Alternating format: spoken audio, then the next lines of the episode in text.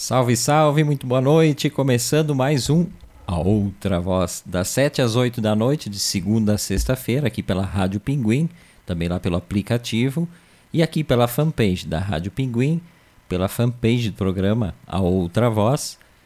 É, o programa vira posteriormente um podcast lá no Spotify e reprisa às 23 horas e às 13 horas do dia seguinte na programação da rádio. Hoje, segunda-feira, e segunda-feira, sempre com a presença dela, Verlu Mac. Muito boa noite, Verlu. Seja bem-vinda mais uma vez né, ao, a Outra Voz. Boa noite, boa noite aos ouvintes, aos ouventes, né? Um bom calor para todo mundo aí hoje. E já saudados aqui, né, pelo Miguel Luiz Trois, o nosso DJ Thunder, que foi rápido no gatilho hoje, dando boa noite. Everton Verlu, e ele se corrigiu, tinha dado boa noite só para nós, nós outros, mas deu também agora para o ah, não, mas esse aqui é o Luiz, espera aí. O, o, o botou aqui, boa noite, Everton e Verlu. E os óculos, velho, cada vez pior.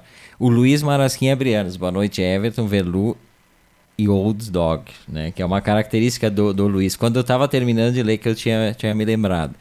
Obrigado pela companhia de vocês, né? Nessa segunda-feira. A, a, a Verlu, aliás, ela sempre dá um jeito de participar quando não é o dia dela, né? Na quando é que foi? Na sexta-feira teve todo aquele quem assistiu quem acompanhou aquele esquema da torta e tal. Ela deu um jeito de entrar no programa claro que por uma boa razão mas foi um sucesso a tua participação. Quer dizer não sei se é tua não a minha participação. A, a torta? É, a participação ela... da torta diet foi um sucesso. Não repercutiu muito essa essa coisa da torta tem o pessoal pedindo, muitos pedidos dessa torta, né? Amigos pedindo, tem amigos de outras emissoras de rádio que querem também a torta no ar, né? Então eu já tô, eu já tô dizendo. Os amigos que, que estão pedindo vão receber daqui a pouco uma torta, mas vão ter que comer no ar. Não, não vale deixar para depois, tem que ser como foi aqui, né? Sim, a gente aceita patrocínio da Katna também, né? Beijo, Katna. e é, a torta tem ainda, Verlu, para compartilhar aí com alguém? A torta tu que sabe da torta diet, né? Que eu comi uma mini micro fatia só para poder provar e ver se realmente era boa, né? Para poder pedir outra vez ou não. E confirmei que a torta era boa, mas depois que eu comi essa fatiazinha aí que me cederam, a torta sumiu da geladeira. Não vi mais. Nada mais justo, né? Num mundo feito para pessoas sãs, né? Os diabéticos têm pouca chance de, de comer coisas diet. E aí, quando tem, aí as pessoas normais, entre aspas, né, normais de não ter diabetes, uh, alguém ganha alguma coisa diet, e eu fico pé da vida quando acontece isso. Tá lá o, o, pobre do diabético ganhou um docinho, alguma coisa da e aí o cara que não é diabético come o docinho do diabético. Não pode isso. O mundo é de vocês, o mundo é do açúcar. O açúcar está em todas as partes. Então, acho injusto. Dei essa fatiazinha para Velu, mas assim, me doeu. doeu. É, na verdade, eu já nem como normalmente, né? Tanto é que eu encomendei docinhos para mim e a torta para ele, para já para não ter essa possibilidade aí de eu roubar a torta dele. Mas ele insistiu para eu provar. Por isso que eu comi. Se eu, eu não pediria para comer, porque eu já sei aqui da teoria dele do, dos pobres diabéticos, então eu já nem insisto, né? É, acho nada mais justo, né? E falar, falar nisso, né? E aqui tá um bafo dentro desse estúdio. Hoje deixei até um pouquinho a porta aberta aqui. Talvez o som ecoe um pouco mais. Mas tá insuportável desde sábado, acho que começou a esquentar aqui, né, Verlu? É, dá, dá um, uma refrescada, chove um pouco, daí refresca, né? Mas durante o dia hoje tá bastante quente aqui, né? Sei como é que tá nas cidades vizinhas aí que nos ouvem, mas aqui tá bem, bem quente mesmo. Para os padrões de Caxias do Sul, né? Imagino que em Porto Alegre esteja um inferno de calor hoje. é, o verão em Porto Alegre é algo absurdo. Eu já passei algum ou outro verão em Porto Alegre e de chegar ao ponto. E tem coisas que a pessoa faz no desespero do, do calor que eu estava pensando agora, exatamente nesse instante, né? Eu, eu, passei uma noite, acho que era janeiro, a aula teve greve da, da, da universidade, as aulas foram, foram até janeiro. E eu morava num pensionato e o colchão era aqueles colchões ah, de espuma é. antigos. Esquenta, não sei se né? até hoje é assim, se mudaram. Aquilo é um é inflamável com, só com a temperatura. E eu passei uma noite em claro e a cada, sei lá, a cada pouco eu pensei em dormir no chão, sem colchão, tentei até fazer isso. Eu, te, eu pensei em dormir no banheiro, me sentei no chão do banheiro. E aí, chão e aí do eu, banheiro é bom. e aí vários banhos, assim, durante Preferência a no box molhado. Deita no box molhado. Vários banhos. Eu me lembro que aquela noite eu tomei vários banhos, tipo três, quatro da manhã tomando banho. E aí tu sai do banho, começa a suar tudo de novo. Foi um desespero. Aquela noite eu pensei, era muito tarde o medo de sair na madrugada. Mas eu pensei em sair pela rua e ficar andando. Não, mas é que Porto Alegre tem umas, uns dias, assim, umas noites, né? Uns períodos, que não adianta tu sair na rua tão quente quanto dentro de casa. E na época que eu era estudante também, a pessoa não tinha ar-condicionado, né? Nada disso. Mas tem uns dias que eram tão quentes que mesmo o ventilador não ajudava. Parecia que o ventilador jogava um ar quente em ti, que ficava mais quente do que se não tivesse ventilador. Mas é a função do ventilador, não é jogar o ar? Sim, jogar o ar, mas se, se o ar é muito quente, às vezes não, não, não refresca nada. Parece que piora. Ah, quem passou e botou um coraçãozinho aqui pra gente, o Cleiton Camargo, lá da tua rádio São Francisco, querido, sempre passa por aqui, né? Um grande abraço pro Cleiton. Ah, quem, quem tá falando aqui com a gente, ó, Luiz Marasquim Abrianos botou. Aqui em São José, neste exato momento, está com uma brisa refrescante para compensar o inferno de minutos antes. Mas São José não é uma cidade sempre mais fria? Não é sempre nas temperaturas mais frias, sempre aparece São José, não tu é? tá uma pensando delas? em São José dos Ausentes, que não tem nada a ver com São José, que é ao lado de Florianópolis. Mas mesmo em. Mas não tem um São José. Não é em Santa Catarina, São José também que é frio? São José dos Ausentes. Não, mas tem uma cidade de Santa Catarina que também sempre é bem fria. Não Não sei se é São José ou se eu tô confundindo. Não. De repente o Luiz nos, nos diz aí se É, no não. inverno é Ah, muito frio. Com certeza ali não é isso aí que tu tá pensando. E a gente aqui pa- passando esse calor impressionante. E aí no sábado pela manhã eu estava ouvindo a, a RNE, a Rádio Nacional da Espanha, que a gente sempre, sempre ouve. A Velu, aliás, tá meio viciada em ouvir, já peguei ela várias vezes ouvindo. A, a Rádio 3, né, que é de música. Sim. Mas, e aí eu, eu- a gente estava ouvindo, tomando café da manhã, e impressionante Madrid, né? Madrid que fazia, sei lá, décadas e décadas que não nevava daquele jeito. A cidade com quase um metro de neve. Sim. E aí eu corri para ver, para ver as imagens lá na hora. E assim, uma coisa assustadora. Até tô, vou olhar aqui vou acessar aqui as imagens da, da, da, da praça, como é que é o nome? A Puerta del Sol, que é bem no centro de, de Madrid. São imagens ao vivo agora, né? Lá onde tem a, a famosa, a famosa a luminária do Tio Pepe, né? Os vinhos lá da, da, de Jerez de la Fronteira. E a praça está coberta de gelo, tem algumas pessoas andando lá, é são quatro horas a mais, eu acho, né? Não é tão tarde assim.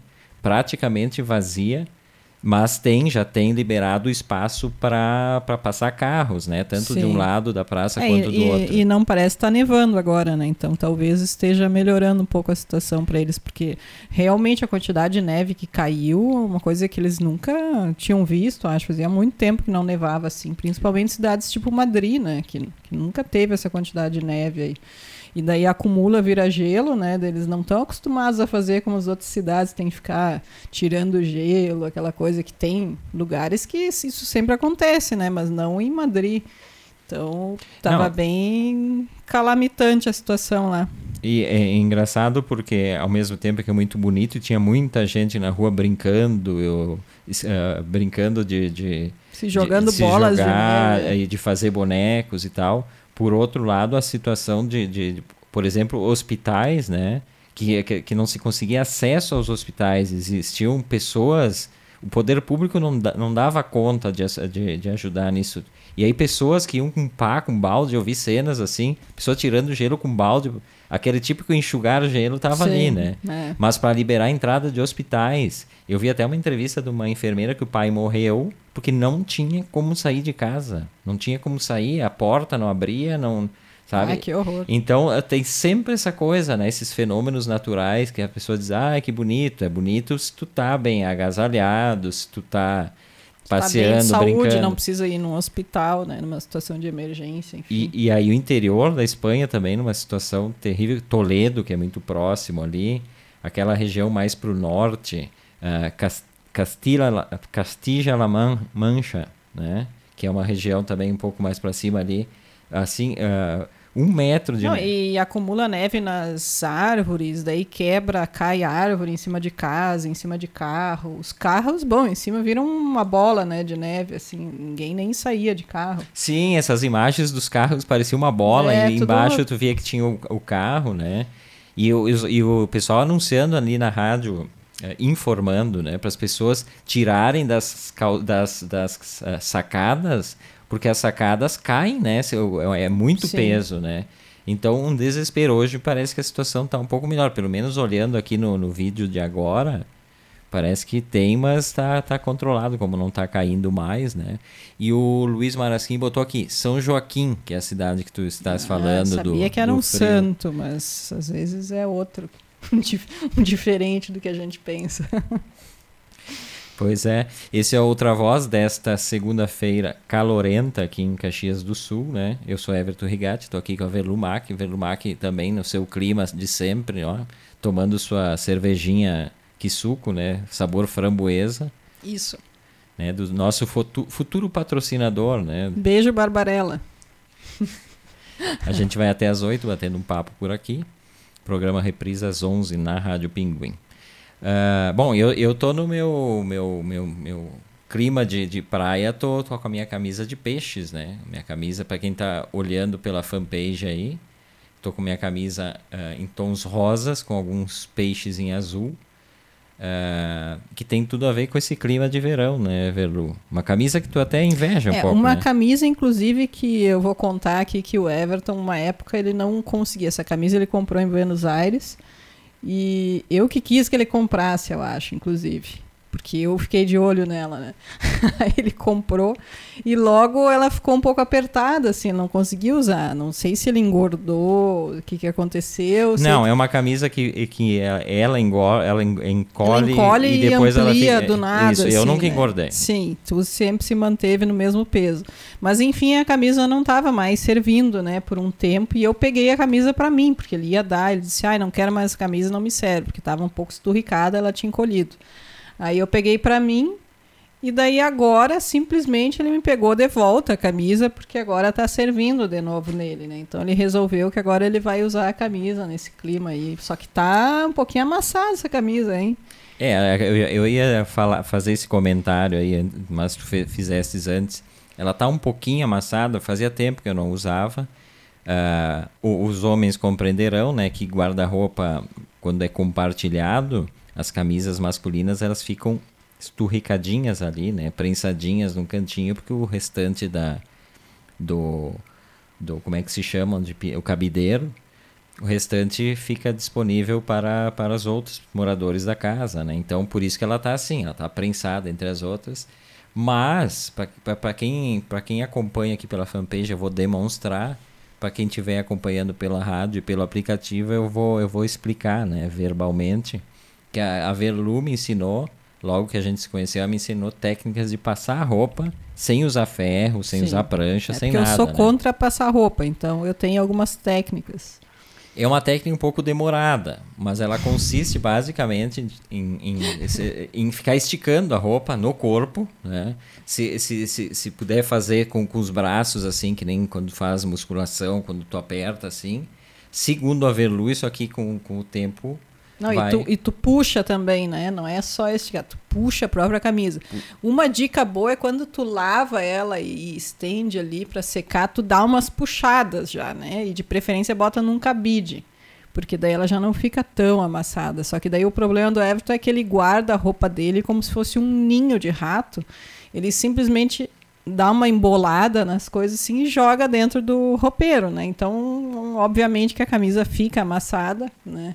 Então ele tem que usar a técnica outra, que é aquela de dar uma esticada assim na roupa, né? E se a pessoa tiver um pouquinho acima do peso, ajuda. Por quê? Porque daí já estica naturalmente, não precisa ficar fazendo, né, muito assim.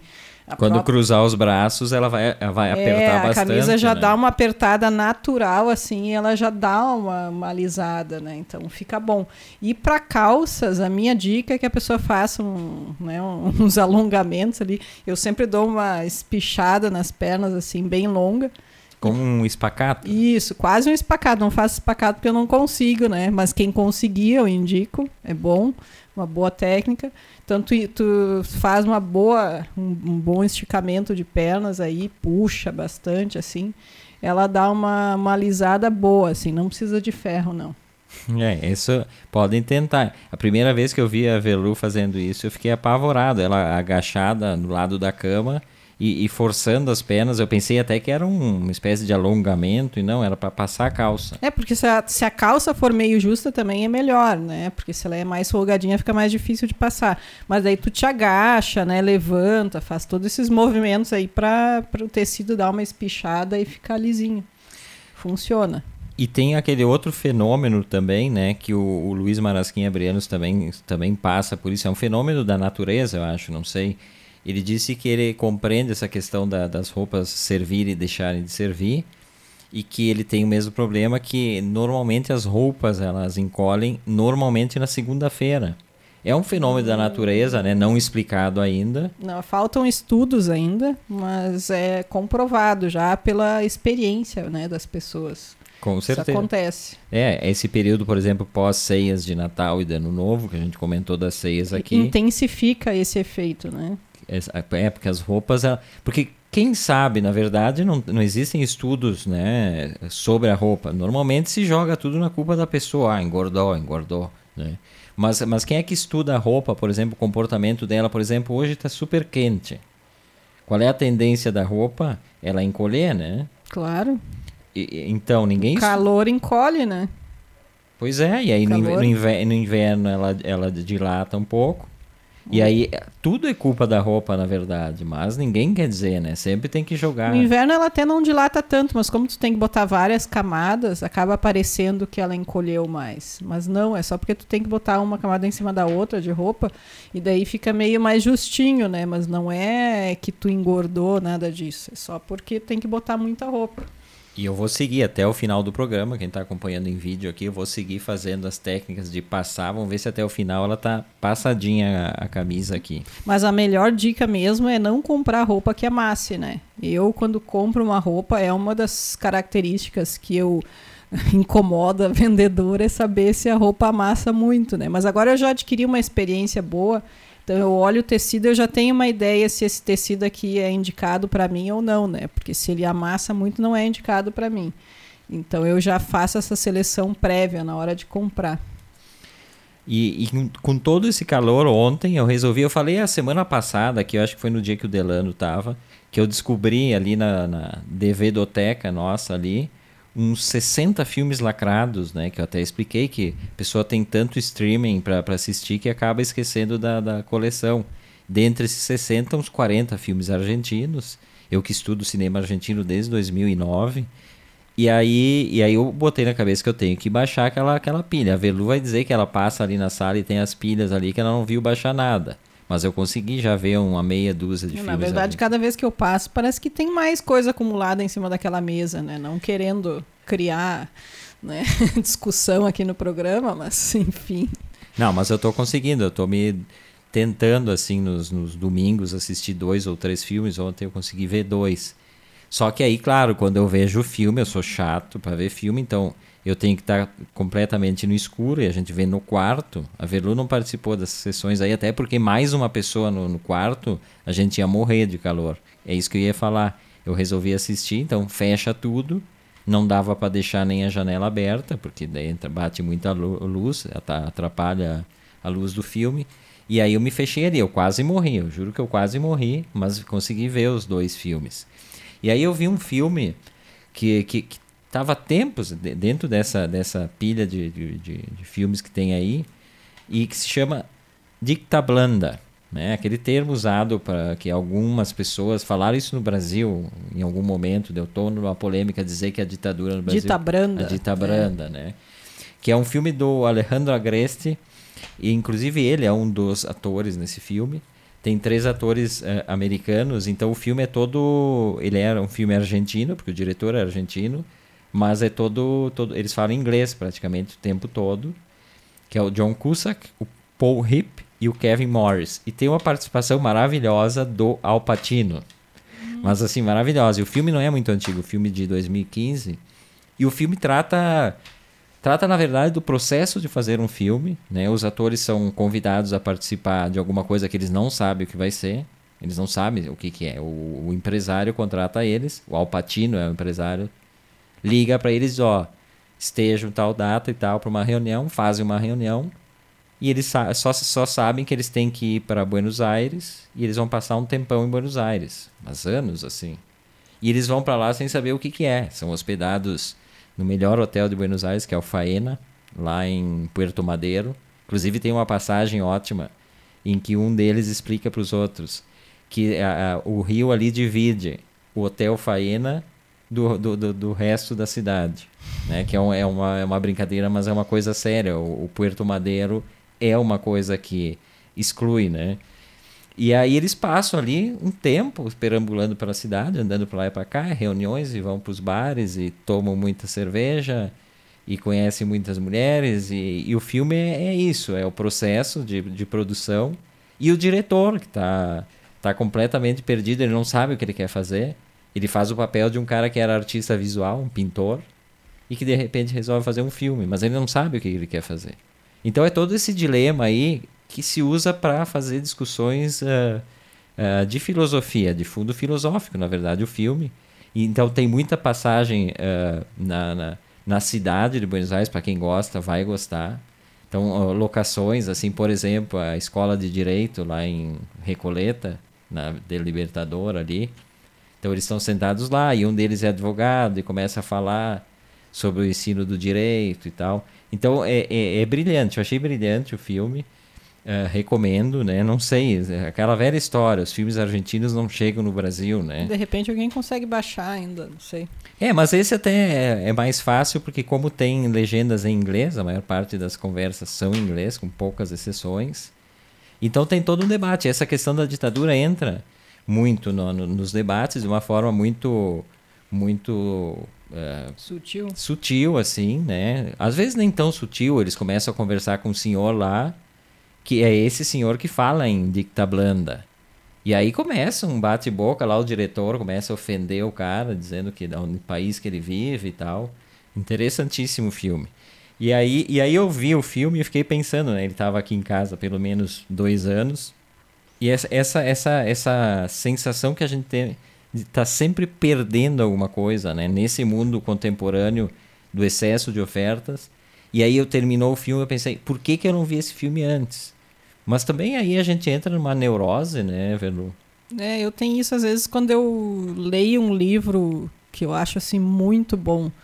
Né? Menos, acontece menos com filme, não sei, acho que filme não não chega a me tocar tanto, gosto, claro, também, mas acho que livro, por ser uma relação Uh, inclusive de mais tempo que tu fica com o livro normalmente, né, de ler o livro e tudo mais, de, de ter que se esforçar mais, inclusive, né, para isso, porque o filme está ali, só passa e tu assiste, o livro tu tem que ler, pensar, enfim. E muitas vezes eu penso isso em relação a algum livro que eu leio, às vezes estava aqui realmente há um tempão, né? Às vezes eu nem sabia que tinha esse livro na biblioteca, do nada ali vejo, ah, tal tal livro, né? Daí pego para ler e fico pensando como que eu não li esse livro antes, como eu queria ter lido esse livro, sei lá, 10, 20 anos atrás, né? Como minha vida poderia até ter sido diferente se eu tivesse lido esse livro antes, né? E isso acontece, acho que tu vai mudando conforme tu vai te expondo a todos esses materiais, todos esses livros e filmes e né, todas essas coisas que tu te instrui de alguma forma, né? E, e quando tu pensa que às vezes tu tivesse lido ou visto, né, ou pensado isso quando tu tinha, sei lá, 20 anos, né? chega a dar uma tristeza assim na hora. Mas daí tu pensa que, bom, isso vai acontecer o tempo todo, né? Porque tu tá o tempo todo lendo, vendo coisas, aprendendo coisas que tu não sabia. Então, é meio que um ciclo sem fim isso aí. Mas é difícil controlar esse sentimento, pelo menos para mim, né? Uh, por exemplo, a gente pega uh, rádios por streaming do mundo inteiro, né? A possibilidade de tu ouvir rádios da onde tu quiser, a hora que tu quiser. Uh, televisões, por exemplo, as televisões argentinas, e tem alguns canais, por exemplo, La Nación Más, que é um baita canal com os pro programas culturais interessantíssimos. O canal, canal Encuentro que é outro canal baita, assim. E aí a possibilidade que tu tens à disposição quando tu quiser, e aí tu, tu, não dá conta. Esse eu acho que é o grande problema do, do ansioso, né? Eu acho que é, é uma questão de ansiedade também, porque a gente sabe que a gente tem acesso a tudo, mas a gente vai conseguir desfrutar do quê? 1%, 2% do que o mundo oferece, o mundo da cultura, por exemplo. É, por isso que é bom tu, tu né, ter uma ideia do que tu gosta, do que te interessa e focar um pouco, porque se tu também ficar disperso demais, assim, às vezes tu não te aprofunda também em nada, né? Então, tem um pouco disso e um pouco do não. É bom tu também ter conhecimento em, em várias áreas, mas ao mesmo tempo tu não te aprofunda muito em nada, né? Então... Que é uma coisa que me incomoda, isso de ter que eleger, por exemplo, as minhas três paixões, assim, rádio, Estou é, falando de coisas, tá, Verlu? Paixões humanas são outras, tá? Hum. Tu, estás incluída. Uh, rádio, cinema, principalmente o cinema argentino, mas o cinema em geral também, né? Me considero atualmente um cinéfilo. Nunca fui, quando, quando era mais jovem, assistia só filme hollywoodiano, não tinha acesso, mas agora sim. E, e, le, e ler, que é outra coisa, talvez seja a minha primeira paixão de, dessas, desses hobbies, seja a leitura. Como é que eu vou optar por uma delas? Não tem como. É, é, é, não, não, mas eu não falei em termos de optar por um meio, eu falei mais em termos de daqui a pouco um tipo de literatura, um tipo de filme. Tipo, tu gosta muito de filme argentino, né? Sistema argentino. Então tu acaba assistindo muito mais filmes argentinos, né? Do que, sei lá, tu não vai perder o teu tempo, que para ti seria perder tempo, assistindo um filme hollywoodiano. Para ti seria uma perda de tempo, entendeu? Porque não te interessa. Então é bom a pessoa saber dos seus interesses. Isso é uma coisa que. Ah, mas é que no cinema fica fácil. Eu descarto o cinema hollywoodiano para mim. Mas aí eu tenho o cinema europeu, que eu sou fãzaço. Cinema japonês, alguma coisa. O cinema chinês também. Cinema, o cinema, por exemplo, uh, daquela. Uh, cinema não é, não é oriental, o Japão é oriental. O cinema do, da, do Irã, cinema iraniano não me agrada muito e tal, né? Mas eu consigo tirar algumas coisas, mas igual fica disperso. E aí entra aquela questão também do da, daquilo que eu, eu nunca fiz, eu fiz é, pós-graduação em cinema, daí que eu acabei me concentrando no cinema argentino, por isso que eu disse que desde 2009 eu estudo, né? Porque foi meu tema de estudo e eu mantive como um, um, um pesquisador não acadêmico, né? Mas sempre aprofundando essa pesquisa. Também não sei para quê, né? Apesar do gosto pessoal, parece que às vezes tem gente que vê três filmes argentinos e aí se diz especialista em cinema argentino. Tem isso também, que é uma coisa que me incomoda, mas não é isso que eu queria falar. A questão do mestrado e doutorado, né? Eu não sei se eu conseguiria. Já pensei várias vezes em fazer o mestrado, mas eu acho que tu tem que focar demais e eu não sou uma pessoa que consigo focar demais no meu no meu no meu estudo, ficar estudando só um determinado, só só o cinema argentino dos anos, sei lá, 70 a 72. Eu acho isso muito foco e, e o cara acaba perdendo muita coisa. É uma forma de viver mais tranquilo, né? Também, dentro daquilo que tu falaste. De... É, que daí tu te estressa menos, tu consegue dar conta, né, da, daquilo ali. É, é, isso, é mais nesse sentido, assim. Mas ao mesmo tempo é sempre bom estar tá aberto né, a outras coisas. Às vezes tu tem um preconceito em relação a um tipo de filme, a um tipo de livro, e pode ser que tenha um que te agrade, né? Desses. Né, que pode estar tá aberto a isso, alguém te indica e tu daqui a pouco né, vai ler ou vai assistir e gosta. Pode acontecer também. Mas é mais difícil. Né? Depois de uma certa idade a pessoa fica meio ranzinza chata já e já, já meio que quando me indicam uma coisa eu olho assim já ah, tá, não e depois já, nem, já nem nem olhe mais muito porque eu fico pensando tanta coisa que eu não consigo aquilo que tu falou tanta coisa que tu sabe que gosta que não consegue já assistir ou ler ou ver que daí quando me indicam uma coisa diferente eu fico meio reticente assim né, em, em assistir. Não, é que eu acho que a idade também traz a contagem regressiva, né? Acho que isso influencia, não estou brincando. Tu, tu, já não tem mais a vida inteira. Por isso que é legal quando as pessoas têm acesso a esse tipo de, de cinema diferente, a cultura, quando jovem, né? Aí tu pode fazer a opção, e aí tu tem, tem, tem, tem pessoas super jovens que já são cinéfilos, assim, já conhecem tudo. Eu, como cinéfilo, comecei muito tarde, na verdade, né? E aí fica aquela coisa, ah, por que, que eu não comecei antes? Mas não começou antes porque não tinha.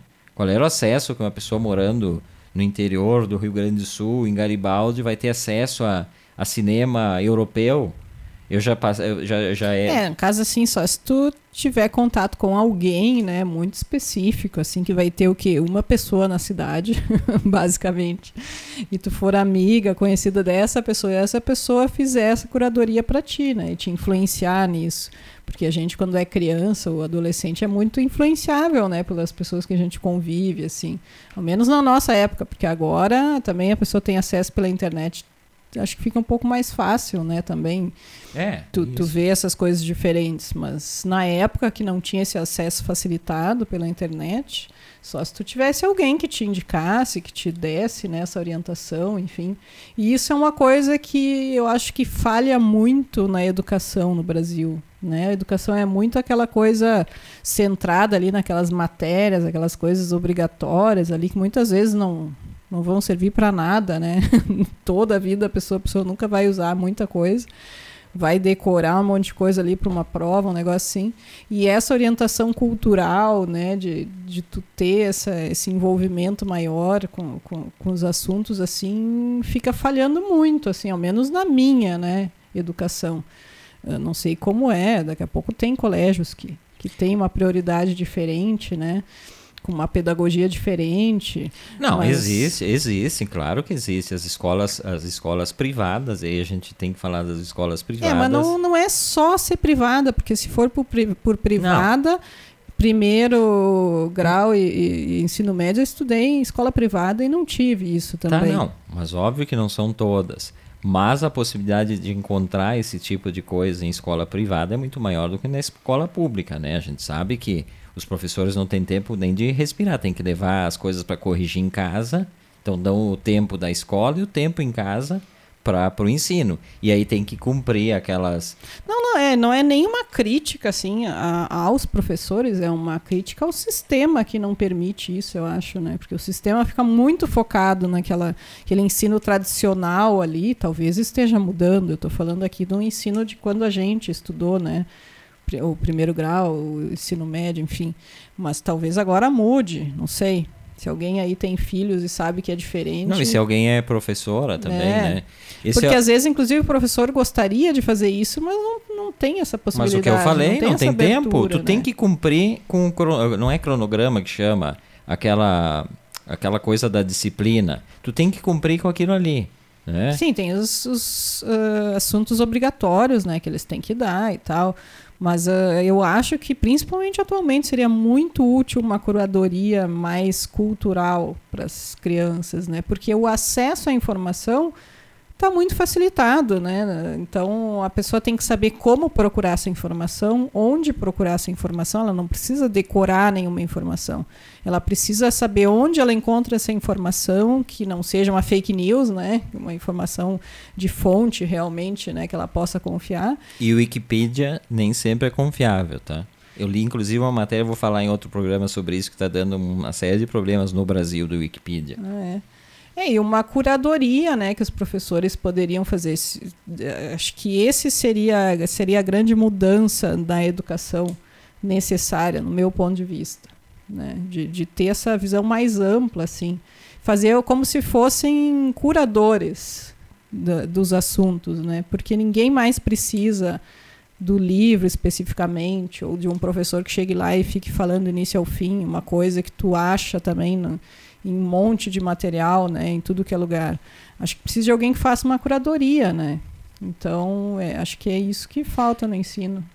Sabe que eu estou lendo o livro faz tempo já, porque eu estou bem devagarinho no, no, no, nosso amigo o, A Extinção hum. do. Poxa, Sim, do Thomas, do Thomas Bernard. Bernard, Bernhard, como alguns dizem. É o quinto livro que eu leio dele. Esse está mais, tô mais lento. E ele fala justamente disso, né? O personagem é um cara que morava no interior, numa fazenda, família riquíssima, e o tio, que foi o cara que se desviou, entre aspas, da família, e foi, foi viver uma vida de, de, de, de arte, de, de frequentar os museus europeus, uh, de frequentar a universidade. E ele, amparado pelo tio, o tio pe pegou ele para para um aprendiz dessas coisas e, e, e mostrou para ele que existia um Foi outro tipo mundo. um tutor, né? O tutor. É, então, é. É, bem disso aí que tu estás falando. Esse é a outra voz desta segunda-feira. Eu, Everton Rigatti, Velumac até às 8 da noite, batendo um papo. Eu vou dar uma atualizada aqui no pessoal, né? Que participa aqui com a gente.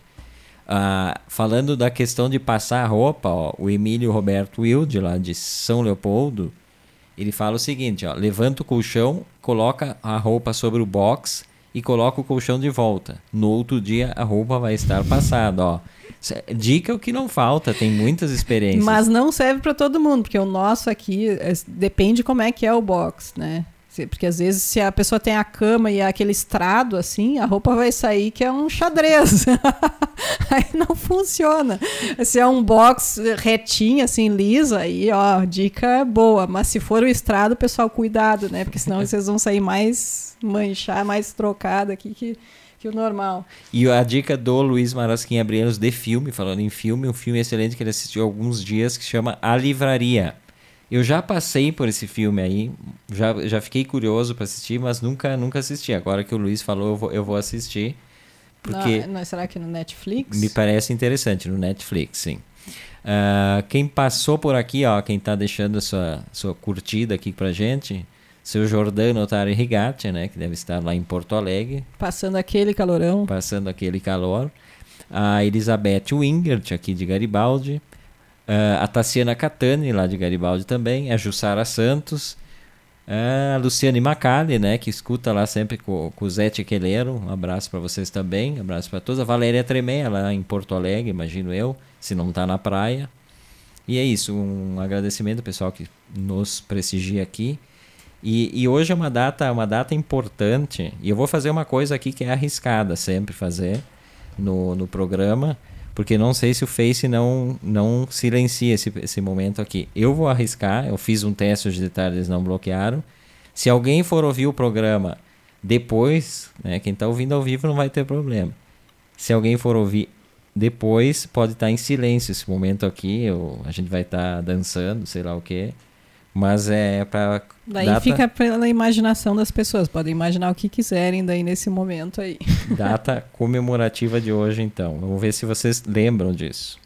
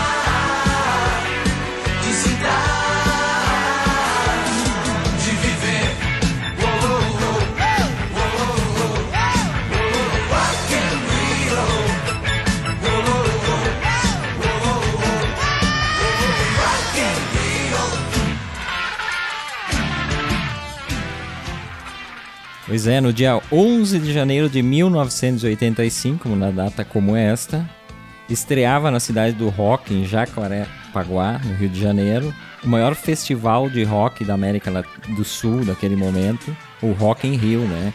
Um festival importante que marcou a vida de muita gente. Foi um marco, né, na história do rock no Brasil, para as bandas do Brasil e para um circuito de bandas internacionais que não costumavam passar por aqui. E naquele momento, um, um palco de 5 mil metros quadrados, 1 milhão e 300 mil pessoas passaram nesses 10 dias do festival, que foi do dia 11 até dia 20 de janeiro. E realmente eu lembro com, com precisão, assim, de muitos momentos. Eu tinha na época 14 anos e de acompanhar aquilo nas férias, né? Férias escolares. Recém morando numa cidade chamada Três Passos, aqui no Rio Grande do Sul. Uh, meu pai tinha sido transferido para ali. E aí, e aí, então, lembro, assim, de ficar às madrugadas, né? E conhecendo aquele mundo novo, que não conhecia realmente. Bandas bandas dos mais diversos estilos, as bandas brasileiras que surgiam, Paralamas, Uh, e aí eu até botei aqui, eu separei aqui algumas das pessoas que participaram, né? Músicos e bandas. E aí tem shows memoráveis, né? O dia 11 de janeiro, por exemplo, é um desses momentos. A banda Queen. E lembro, e lembro muito bem do Fred Mercury usando. E aí eu lembro por causa da minha avó Aquela sem vergonha da minha avó Só tava comigo. Ele tava com uma roupa, uma roupa branca uh, apertadíssima, né? Os órgãos saltando ali naquela roupa. E o comentário da, da dona Deotiles, né? Chamada de Tilde, que, que amava ele, mandava beijo pra tela da televisão. Me lembro muito isso.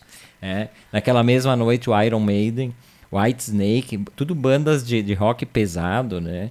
E aí, do, do, lado brasileiro, aquela noite foi algo mais tranquilo, né? Erasmo Carlos, Ney Mato Grosso, Baby Consuelo e Pepeu Gomes. Uh, outro show que eu lembro com perfeição, assim, do ACDC, que para mim foi uau, o que é isso, né? Que era aquele, aquele cara, o Angus Young, aquele cara maluco e tal. E, e assim, a, a, ah, Nina Hagen. Nina Hagen, Nina Hagen, aquela, aquela alemã completamente maluca, né? E aí de, do, do, Brasil, Lulu Santos, Blitz também, um, uma no banda. mesmo dia, tava... Blitz, Lulu Santos, Paralamas, Nina Hagen, Rod Stewart. Uh, que, que mais? Ah, não, é hoje é outro dias ali. James Taylor. Não, e aí a gente pega assim, e, e ali tá o que eu falei, ó, ACDC Scorpions, Barão Vermelho, Eduardo do Sec, Kid Abelha e por aí vai, né? Então, esse, esse, esse festival, para mim, marca um, um, uma, uma, mudança e é um daqueles momentos. A gente sempre fala da, da queda das Torres Gêmeas, né? O que estava fazendo Acho que o Rock in Rio tem isso, né? O que estava fazendo quando aconteceu o primeiro Rock in Rio? Velu não deve lembrar, Velu era novinha, né? Eu tinha cinco, feito cinco anos, então acho que não. Feito não cinco anos, morava em Rolante, provavelmente não tinha TV, se pegava a TV não, não, não, não ia além das Acho que tinha TV, mas devia de ser preto e branco, né, nessa época aí. E, e, interessante, né? O Roberto Medina, que é o cara que criou esse festival. Depois desse festival, ele se, começou a ser difundido pelo mundo, né? Foi muito importante no mundo. E aí ele fez o festival em vários locais, né? Uh, oito vezes no Brasil, oito vezes em Portugal. Portugal sempre, sempre teve né, essa, essa coisa, eu acho que até em seguida. Uh, três vezes na Espanha e uma vez nos Estados Unidos, né? E o, o festival eh, ele aconteceu, eu falei em Jacarepaguá, num terreno lá, eles construíram aquela cidade uh, ah, para abrigar um milhão e poucas mil pessoas, né? Claro, cada noite tinha de 200 a 300 mil pessoas naquele, naquele, naquele espaço. E posteriormente o Brizola, na época era o governador, mandou derrubar, porque era um espaço público. E a, a, a, ideia, a intenção dos organizadores era meio se fazer ah, de louco ali, adonado. se adonar, se apropriar e tentar ganhar tempo e tal.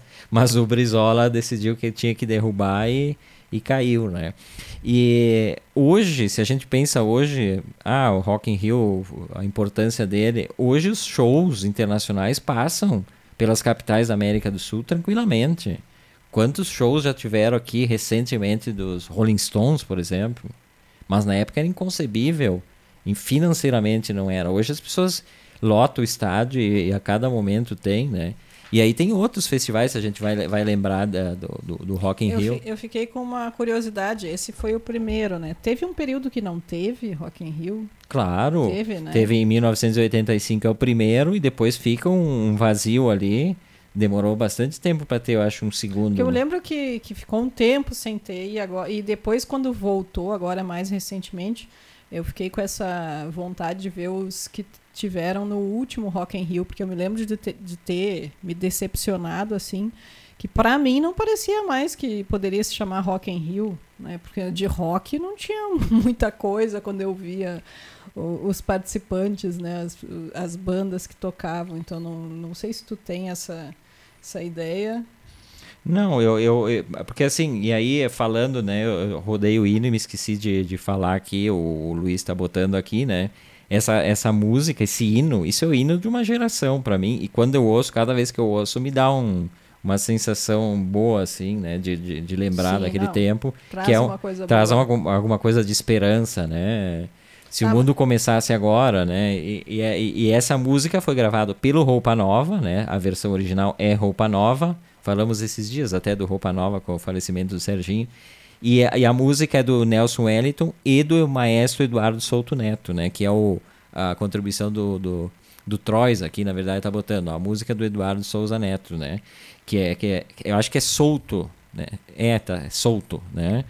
É. E só para dizer, no último, que foi em 2019, só para me dar uma na cara aqui e dizer que eu tô errada, que teve Scorpions, Iron Maiden, uh, Sepultura, isso tudo num dia, no, num, num, dos palcos ali. Então teve até. Mas é que é, o que ficou muito marcado é tipo Anitta, né? Essas participações assim que também aqui no planeta Atlântida, depois de um tempo, começou a ficar sendo tudo que é estilo musical, me parece. Mas me parece que naquele tempo lá, de tudo novidade, existia também uma mistura grande de coisas. Teve várias polêmicas. Eu acho que porque marcava muito essas bandas internacionais. Acho que eu estou me dando conta agora.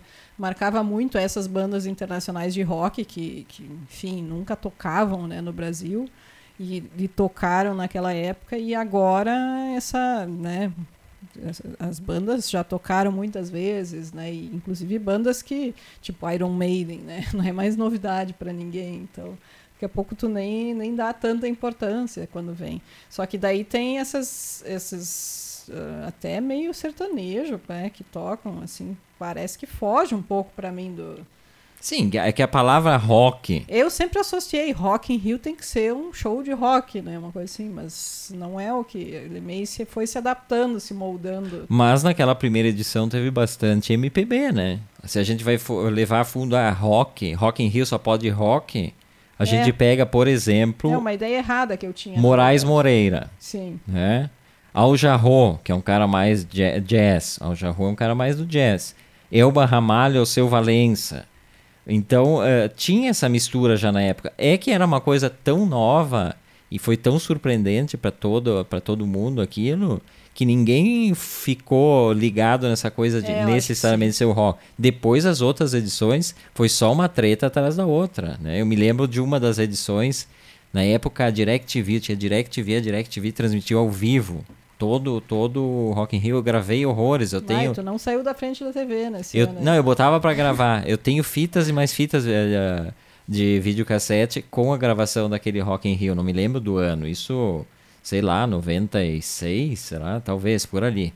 E teve, por exemplo, uh, Sandy Júnior né? E aí teve noites em que as, os, os, artistas foram, foram jogavam coisas nos artistas, foram botar no dia dos metaleiros, botaram, não me lembro quem foi, tem uma treta grande ali. E aí o pessoal já estava mais mais unhudo, já estava menos menos permissivo, né? E eu acho legal se a gente pegar a ideia do Rock in Rio, ah, é rock, mas de ter uma, uma, uma mistura, claro, Aí tu entra na questão do, do Planeta Atlântida, né? O Planeta Atlântida também é um festival importante aqui pra, pra gente do Sul, né? Em 96 eu fui no Planeta Atlântida, o único que eu fui, que acho que foi o primeiro, inclusive. Ó, Verlu fundou o Planeta Atlântida. eu fui, eu tinha... queria ir, tinha 15 anos e, e fui. Eu sei que tocou Paralamas, eu não me lembro muito, assim, mas... Fito Paz deve Fito ter tocado. Fito Paz tocou. Uhum. Mas tu não conhecia o Fito Pai, nem deu bola, de certo. Não, até, só que ele não, não, não era um show só dele, acho que ele tocou junto com o Paralamas, foi uma coisa assim. Sim, porque o Paralamas e o Fito Paz têm uma ligação muito muito é, forte, assim, né? Eles, participações nos discos de ambos, assim. Paralamas é uma banda que na Argentina foi muito importante em determinado momento. Como representante do rock brasileiro, Paralamas foi sempre bem importante, né? Tem algumas bandas que os Acho argentinos. que combina mais, né, com o tipo de rock deles da Argentina. Não sei. Eu tenho É, essa impressão que uma- Paralamas é uma coisa que se ajusta ao rock argentino, assim. É, eles É. só não precisavam gravar. E aí eu sou contra as bandas brasileiras que gravam em espanhol para atrair mais mercado na Argentina. Ah, bom. né, Mas Acho isso eles fazem. Não, as bandas argentinas não gravam disco em, em português. Não, mas no Brasil eles têm essa ideia de, ai, vamos fazer sucesso internacional. Daí eles gravam em inglês, em espanhol. Isso é esses produtores aí que querem lançar a banda pro mundo, assim, fazem a tentativa, daí os, os caras cantam às vezes bem ruim, inclusive, um espanhol meio estranho. aí. Não, o próprio, o próprio Paralama, ah, Paralamas, o Papas da Língua, né? O Zé Natário esteve no Antes que Seja Tarde batendo um papo com a gente e a gente conversou sobre isso. Eles são super amados lá na Argentina. O- os argentinos gostam muito dessa coisa que puxa um pouco pro reggae. né? O, o, o pop rock, mas que puxa pro reggae. Eles têm várias bandas. Lembro aqui de uma banda importante lá, que é o Los Cafres. é uma Ah, banda de reggae. Bacana, gosto. É bem bacana. Então tem o Papas na Língua, quando eles fazem shows eh, na, na Argentina, era uma loucura, assim. Eles ficaram impressionados com a recepção que eles tiveram. E show com grandes nomes da, da- do rock argentino. Eu vi alguma, alguns trechos no YouTube, assim. Eles abrindo o show. Abrindo o show, não. Eles fazendo a participação no show antes do Catupeco Macho, que é uma puta banda argentina, sou fã que ela, ela vai mais para um lado pesado, assim, né? Mas uma banda muito interessante, assim. ah, diferente, é difícil de, de catalogar o Catupeco Macho. Mas então, ah, eles, ah, eles no, show, no show antes do Catupeco Macho. Então tem essa, essa coisa. Quem mais? Tem o Armandinho, né? Que é o regueiro gaúcho aqui. Também o Armandinho já gravou um ou dois discos ao vivo em Buenos Aires. Mas ele gravou em português. Ele gravou algumas músicas em espanhol também. E a galera acompanha, mas a- é, a- a- a- quando ele canta em português, o pessoal. Mas eu acho que, assim, principalmente né, de português para espanhol, que, que não é tanta diferença, acho que se agradar o som, as pessoas conseguem entender também, e a pessoa pode cantar, o artista pode cantar em português, que vai também né, ter, ter público, ter, ter pessoas que gostem. Né? Mesmo gravando numa música diferente, é que nem a gente aqui, a gente não ouve o tempo todo música em inglês. Por que não, né? Os americanos não pensam em gravar em português ou em espanhol, para ai, vamos atingir o público em espanhol, que é enorme. Não, É. eles cantam em inglês. Né? Isso de Só grava- a gente tem que pensar em gravar em inglês e espanhol. Isso, os, os mais pops, assim, da, da. Pega tanto da Espanha quanto da América Latina, essas- esses artistas mais pop gravam em inglês, né? Shakira é um exemplo. Sim. Shakira é uma pessoa que grava em inglês e tem não sei a quantas anda, né? Essa é uma daquelas cantoras que fica para sempre assim, mas que ninguém mais ouve, né? Fica o nome e tal, ninguém mais ouve, não se ouve mais falar da, dessa mulher. Mas eu acho, eu acho estranho assim gravar brasileiros gravar. Eu lembro de um show do do Fito Paz, eu tenho gravado isso. Tinha um programa na TV Cultura nos domingos de manhã, que agora me, me, me deu um branco aqui, mas era ao vivo de um de uma do, do SESI, eu acho, de algum SESI no em São Paulo, e era ao vivo o programa, e um desses foi o Fito Paz. E aí eu me ensaiei todo, era, recém tava começando o e-mail, né? Mal sabia usar e-mail. E aí mandei o e-mail pro programa, sabia assim. usar o e-mail para ver que faz tempo. Mandei, pro, mandei e-mail pro programa manda, e escrevi em espanhol tudo, né? Todo faceiro. E não é que o cara leu pro Fito Paz, que vergonha. O cara, saludos, aquela coisa, base, eh, eh, espanhol básico, né? Para iniciantes. E, dizendo ah, que estava acompanhando aqui de Garibaldi, que gostava muito. E ele leu pro Fito Paz, o Fito Paz todo meio sem graça, assim. Mas, é, bom, Fito Paz é um, é um cara que eu, que eu sou fanzaço também, né? Mas eh, tu falou do, da questão do planeta Atlântida e aí já veio com aquelas coisas meio preconceituosas, né? Que eu também tenho. Não gosto, na verdade, não é preconceito, eu não gosto do sertanejo tá num festival.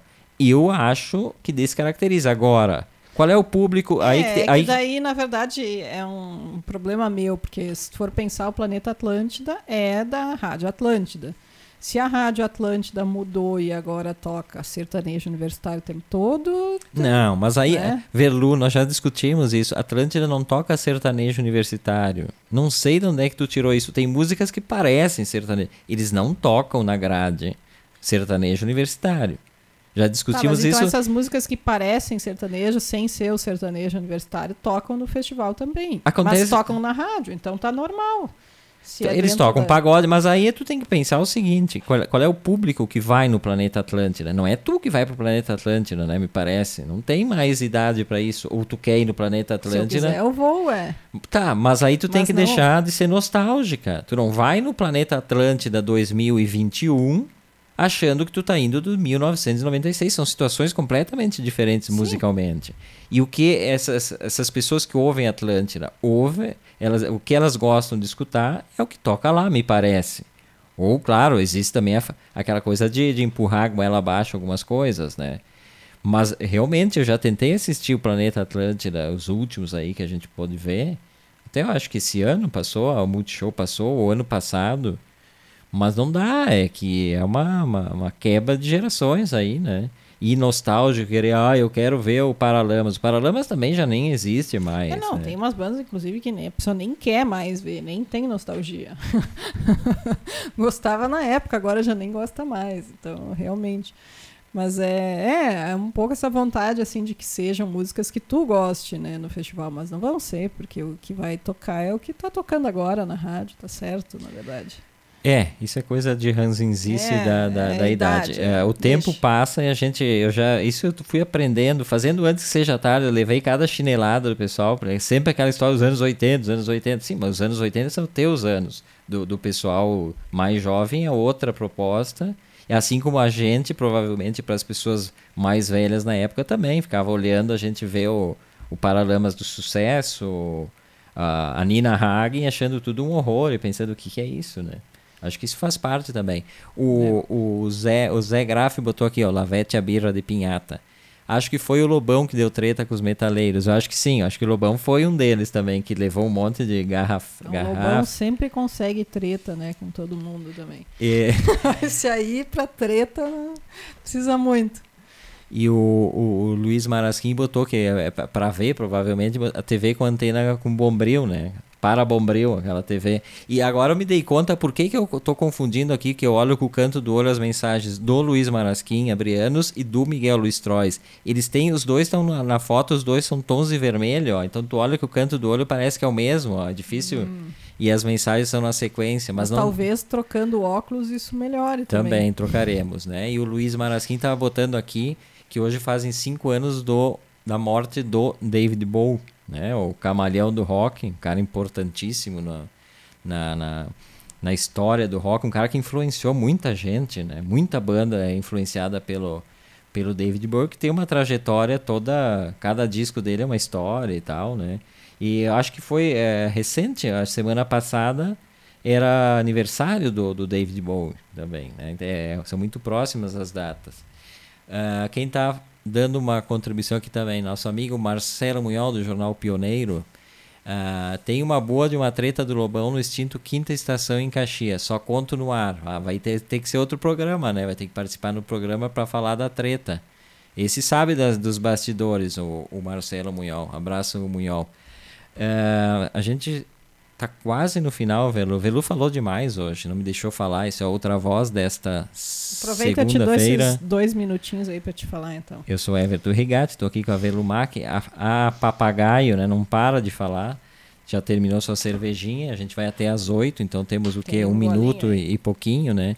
Falar em planeta, rapidamente falar em planeta Atlântida. E aí entra nessa mesma questão, mesma discussão. Ali no final de semana, ah, da volta do Mr. P, né? Quem conhece esse pe- personagem emblemático do Rádio Gaúcho, da Atlântida, das madrugadas, o Pijama Show. Programa que marcou uma, uma época também, acho que mais da geração da Velu, eu nem tanto. Acho que a Velu pegou essa fase. E ele está voltando com seu programa lá em Santa Catarina, na Atlântida de Santa Catarina, que já não mais pertence ao grupo RBS. Acho que eles mantiveram o nome, não sei o, o acordo que fizeram. E aí eu fiquei pensando, será que funciona isso? Um cara que foi ídolo da, da tua geração, a, a- tua geração já não ouve mais rádio, a nova geração não ouve mais rádio. Será que funciona voltar uma coisa que funcionou há 10, 15, 20 anos atrás? Eu tenho minhas dúvidas. É, eu também. Eu Eu era fã dele até, eu, eu ouvia o programa, assim, que é difícil, eu nunca ouvia algum programa assim com fidelidade, né? E o dele eu gostava de, de ouvir. Mas acho que se fosse hoje, eu não, não ouviria mais. Pois é, fica polêmica aí. Volta ou não volta? Bom, ele, ele tem que voltar. Ele não pode dizer eu não volto porque ninguém mais me quer. Mas eu acho que é fora de, fora de época. Me parece fora de época. Se se criasse alguma coisa nova em cima dele, mas é a mesma coisa, não funciona. Eu acho, né? E se foi a outra voz dessa segunda, Verlu Mac, obrigado pela presença. Obrigada, beijão a todos. A, a Verlu que volta na quarta, amanhã volta aqui Delano Pieta, né? Esteve na sexta e eu estarei aqui com vocês. Beijo para todo mundo que nos acompanhou e venham amanhã também que a gente vai estar por aqui. Tchau, tchau.